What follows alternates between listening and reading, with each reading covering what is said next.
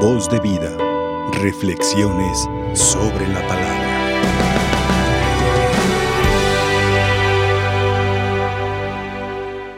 Hermanos, el día de ayer comenzamos lo que se llama las ferias privilegiadas del Adviento.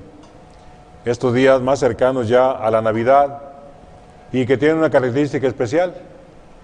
Aparte de escuchar a los profetas, vamos a ver también el nacimiento de algunos personajes importantes de la historia de la salvación, como es Samuel, como es alguno de los jueces, en fin. Pero sobre todo en el Evangelio vamos a escuchar algunos pasajes de los Evangelios de la infancia, tanto en San Lucas como en San Mateo, como escuchamos el día de hoy. Y hoy en este segundo día de esta feria privilegiada, en este día 18, tenemos al profeta Jeremías. Él pronuncia una profecía de esperanza. Y es que sin duda al pueblo de Israel como nosotros tenemos ese anhelo de un tiempo nuevo, de un tiempo mejor, de una situación más llevadera que la que estamos viviendo. Ayer era por las esclavitudes que tenían frecuentemente de los pueblos vecinos se apartaban del camino de Dios y les iba mal al pueblo, se desviaban del camino de la salvación. Acá para nosotros son muchas situaciones también que nos preocupan. Por ejemplo, lo que estamos viviendo, la pandemia. Hemos visto muchos conocidos que se han ido, ya no están con nosotros por la enfermedad. Vemos las situaciones en que ha quedado la sociedad, la pobreza, el desempleo, muchas situaciones de dificultad aparte pues otros problemas que constantemente estamos viviendo. Pues para nosotros también es esa, esa promesa del Señor por medio del profeta Jeremías, esa esperanza de que Dios va a cambiar las cosas, de que Dios se compromete por nosotros y nos va a dar un tiempo nuevo. Y ese tiempo lo promete a través de un rey nuevo en la casa de David, un rey que será justo, que será prudente y que dará seguridad y salvará a su pueblo. Ellos lo tuvieron de promesa. Ellos se alegraban con esa promesa, nosotros ya nos alegramos con el cumplimiento, porque para nosotros este rey prometido, este rey justo, este rey que va a dar la libertad a todos, que va a anunciar un año de gracia del Señor, ya lo saboreamos nosotros, porque es Jesús, el Hijo de Dios.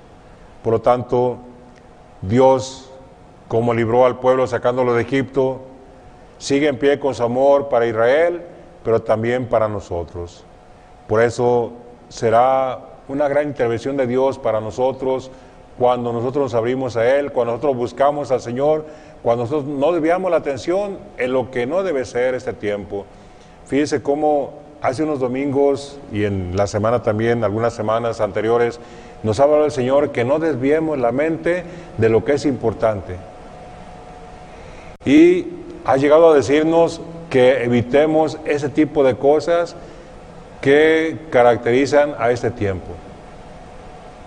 Es el tiempo de posadas, claro. Un tiempo de convivencia, de encuentro, pero que pocas veces hacemos lo que realmente es una posada.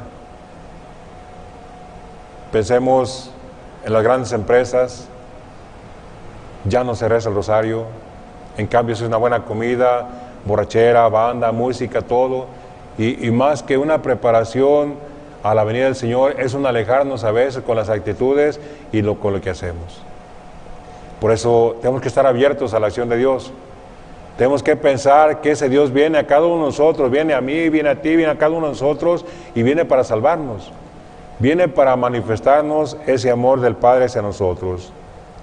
Es un hecho que ningún rey, ningún gobernante cumple las promesas. Dios sí las cumple. Dios sí nos envía a su Hijo. Dios sí nos da la salvación. Dios sí mantiene nuestra esperanza en ese tiempo nuevo, en ese cambio, en esa real transformación de nosotros, cuando nosotros queramos acercarnos a Él, cuando nosotros verdaderamente lo aceptemos y cuando veamos que el amor de Dios no tiene límite y que es un regalo, el mejor regalo que podamos recibir esta Navidad. ¿Qué no ganamos con muchos aguinaldos? ¿Qué no ganamos con muchos regalos, con muchos intercambios, si no recibimos a Jesús? Es como se dice, hacemos una fiesta de cumpleaños y no invitamos al del cumpleaños. Así pasa muchas veces, pues que estos días de preparación intensa, estos días cercanos a la Navidad, se hace caso al profeta en esa promesa de salvación. Hoy aparece en el Evangelio un personaje principal, José. Mira platicando con Julio, la persona que me acompaña, que es providencial. Hoy nuestra parroquia es San José. El Evangelio que habla de San José. Qué bueno, ¿verdad? Es para mí pues un gusto siempre estar, ya es mi tercera parroquia que está bajo la protección de San José. Pero es poco lo que el Evangelio nos dice de José, muy poco. No hay ninguna palabra, podríamos decir, como de María. María de menos tenemos, hágase mis con tu palabra, o hagan lo que les diga, así, breve. Pero San José no tenemos, no tenemos ninguna expresión así propia de él. Lo conocemos por lo que el Evangelio dice, un hombre justo.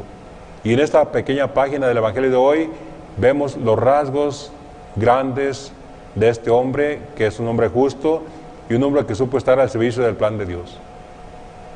Hace poco me regalaron un libro de San José, trata de ser como una novela donde va narrando el día con día de San José, desde cuando era un jovencito que trabajaba con sus parientes en el taller de la carpintería, cómo conocía a María, cómo fueron teniendo ese trato entre ellos y sobre todo este pasaje de hoy nos narra José lo que le costó aceptar, aceptar lo que había pasado en su prometida. Él dice que era la mujer más hermosa de, la comarca donde ellos vivían, una pequeña aldea de Nazaret. Y la veía cuando ella iba a recoger el agua a la fuente, donde llevaba el agua para las casas. Y él se hacía el encontradizo con ella hasta que se animó, se animó y, la conquistó. El plan de Dios pues era ese, que, que, ellos formaran esa familia especial, esa familia consagrada totalmente al amor de Dios y que vivieran el amor de Dios a través del Hijo de Dios ahí en su hogar. Pero veamos, por ejemplo, lo que dice hoy, cómo José, con esa mentalidad judía que tenían los judíos, con esa actitud que podía haber tenido cualquier hombre, al darse cuenta que su mujer estaba embarazada y que no era su hijo, ¿qué hubiera hecho uno? La había denunciado, la había entregado a las autoridades para que la mataran a pedradas como a la mujer pecadora. Sin embargo, José no se atrevía a hacerle daño a María. Y estuvo esperando, cavilando y sin duda que haciendo oración hasta que el ángel del Señor en sueño le dice lo que tiene que hacer. No dudes en recibir en tu casa a María tu esposa. Era su prometida, no estaba todavía, no estaban todavía casados, era su prometida, como que había hecho ya el pedimento de la novia. Y era lo mismo que, que la novia sería embarazada o que la esposa, era un, delito grave en Israel. Y el ángel le dice, no temas, no temas, José. ¿Por qué? Porque el hijo que lleva tu prometida es del Espíritu Santo.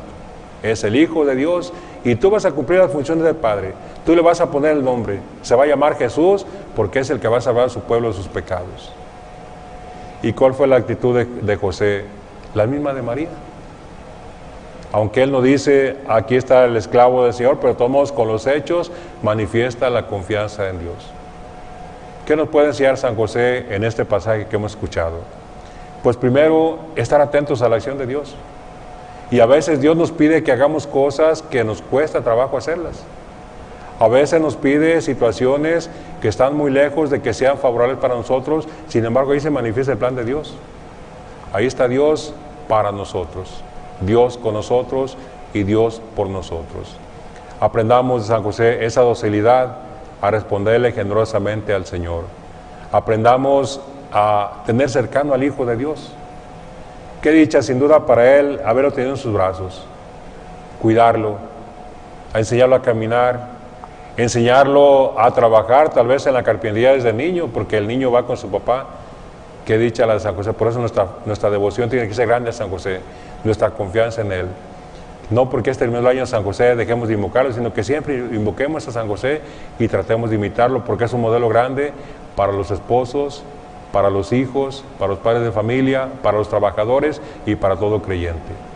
Que esta figura pues importante para la Navidad, porque aceptó el plan de Dios y aceptó ser el Padre adoptivo del Hijo de Dios, nos motiva a nosotros también a en todo momento a aceptar la voluntad del Padre que está en los cielos que la Santísima Virgen, a quien hoy invocamos de manera especial en este sábado y a quien hoy celebramos nosotros como Nuestra Señora de Zapopan, Nuestra Señora de la Espera, de la expectación, ella nos ayude a esperar el plan de Dios de salvación y aceptarlo con un corazón abierto, un corazón que no tenga límites para amar a Dios.